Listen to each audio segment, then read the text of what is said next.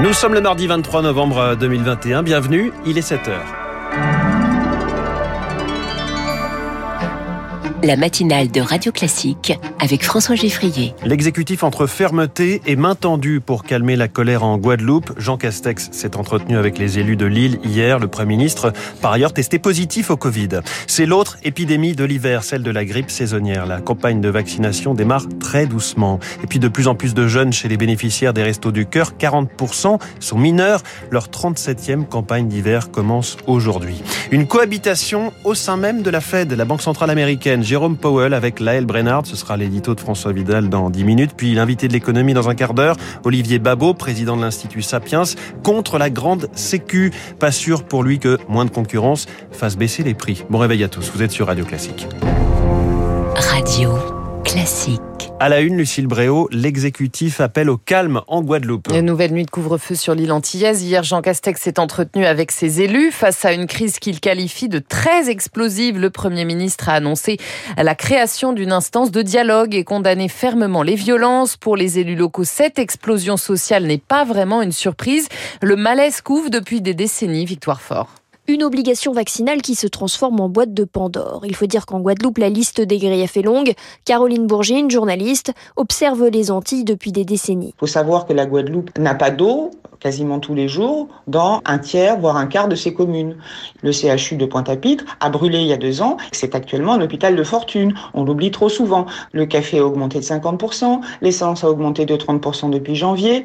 Quand il euh, y a trop, bah, ça déborde. Le contexte socio-économique est explosif et il n'a guère évolué depuis le grand mouvement de grève de 2009. Max Mathiazin, député modem guadeloupéen. Il y a longtemps que j'entends la population dire que nous sommes euh, sur euh, des charbons ardents, que c'est une cocotte minute et donc ça devait arriver à un moment ou un autre. Et l'exécutif n'a pas su adapter ses mesures localement. Oui, il y a eu un raté. Il faut savoir qu'il y a une méfiance vis-à-vis -vis de la parole de l'État il y a aussi euh, d'autres choses qui viennent s'ajouter, les croyances populaires, les remèdes de grand-mère et la méfiance euh, simplement vis-à-vis euh, du vaccin. Les élus ultramarins pointent le manque de temps et de pédagogie accordé aux Antilles.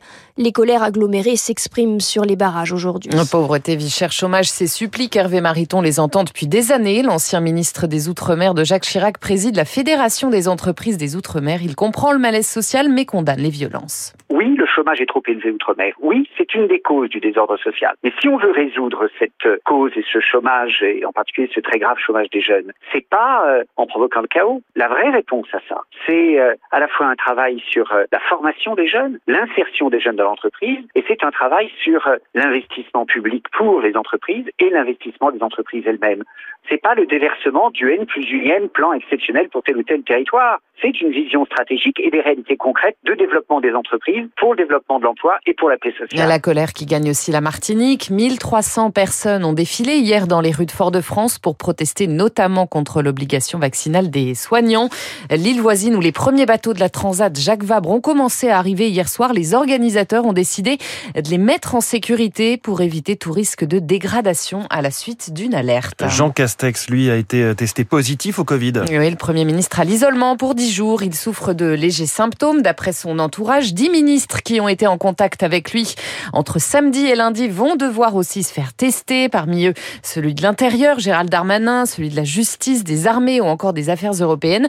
Tous l'ont accompagné à Bruxelles hier matin pour rencontrer entre autres le Premier ministre belge Alexander De Croo. Le Premier ministre belge en quarantaine également, donc il a vu Jean Castex. Les contaminations, elles continuent de grimper. Elles ont augmenté de quasiment 80% en une semaine. Un nouveau conseil de défense sanitaire se réunira demain dans ce contexte. Faut-il généraliser la troisième dose à tous les adultes? C'est l'une des questions à trancher. Le Conseil scientifique et le Conseil d'orientation de la stratégie vaccinale se prononcent pour ce matin. La campagne de vaccination contre la grippe, elle, démarre doucement. oui, seuls 5 600 000 personnes prioritaires ont reçu une dose pour l'instant. C'est un million de moins que l'an dernier. Depuis hier, la vaccination est ouverte à tous. Les professionnels de santé le rappellent cette année. Il est crucial de se protéger. Gilles Bonnefond préside l'Union des syndicats de pharmaciens d'officine. On va avoir des réunions familiales à la fin de l'année. Et ces réunions familiales, il faut se protéger contre tous les virus. Et on oublie trop souvent que le virus de la grippe peut être un virus mortel. Euh, une année en France, il n'y a pas si longtemps, on a eu quand même 17 000 morts. On ne sait pas quelle va être la virulence du virus contre la grippe cette année. Euh, on n'en a pas eu l'année dernière, donc on se méfie. À un moment, ça va ressortir et la prévention, c'est anticiper. Ne pas attendre qu'il y ait des dégâts pour se, se vacciner. On a la chance d'avoir des vaccins qui sont mis à la disposition. Eh bien, il faut en profiter. Des propos recueillis par Rémi Pfister. Le gouvernement face au casse-tête également de la montée des violences dans les stades. Le ministre de l'Intérieur, Gérald Darmanin, et celle des Sports, Roxana Maracineanu, s'entretiennent ce matin avec les instances du foot français, deux jours après les incidents lors de la rencontre Lyon-Marseille.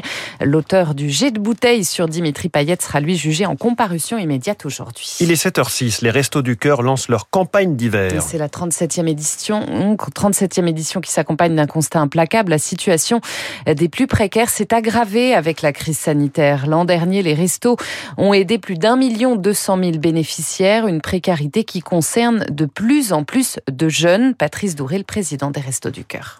L'an dernier, nous avons tous été marqués par ces files d'attente d'étudiants, notamment, qui venaient rejoindre des centres d'activité euh, existants, voire même nouveaux que l'on a dû créer, parfois même dans l'urgence, entre guillemets, humanitaire. Cette tendance, malheureusement, ne s'est pas infléchie. On a véritablement aujourd'hui une inquiétude sur la jeunesse, parce que la moitié des personnes que nous accueillons ont moins de 25 ans et 40% sont mineurs. Et cette situation-là devient inacceptable. J'étais il y a quelques jours dans un centre d'activité et est arrivée une personne qui était la troisième génération, entre guillemets, de bénéficiaires des restos. Et ça, c'est particulièrement révoltant. Des propos recueillis par Rémi Vallès, l'association qui craint aussi un décrochage des plus pauvres, évidemment, notamment à cause de la hausse des prix de l'énergie. Merci Lucille Bréau. Prochain point avec vous à tout à l'heure à 8 heures. Dans un instant, le rappel des titres de l'économie. La réserve fédérale américaine à deux têtes. Ce sera l'édito de François Vidal. Et la santé à deux vitesses. C'est le risque de la grande sécu en France. Selon l'économiste Olivier Babot, il est contre ce projet de grande sécu. Il va nous l'expliquer. Invité de l'économie dans quelques minutes.